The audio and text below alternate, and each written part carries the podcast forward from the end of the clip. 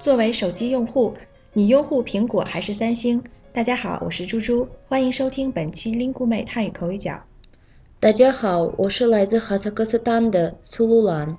苏鲁兰，你的手机装饰的好漂亮呀！谢谢。这个手机其实我上周才买的，超级好用。是吗？什么牌子的？是苹果的。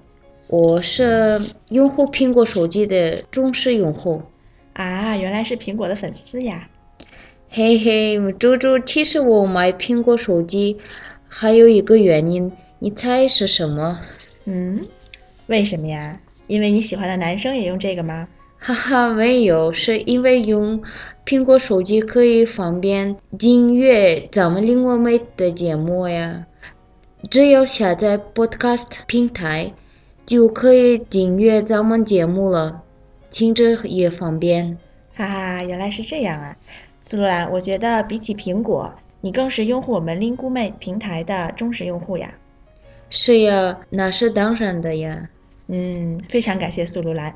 苏鲁兰，我发现你刚才说了一组词还不错，我们也给大家说一说吧。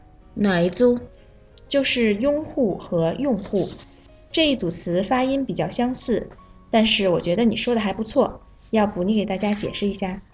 好，拥护是一个动词，有支持、保护的意思。比如我们拥护领国美平台，就是我支持领国美的意思。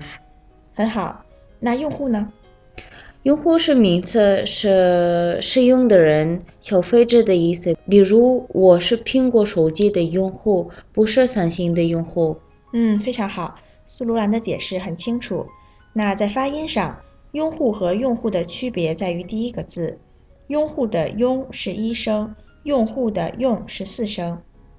喜欢灵谷美的朋友，大家也要一直拥护我们的产品，做我们的用户吧。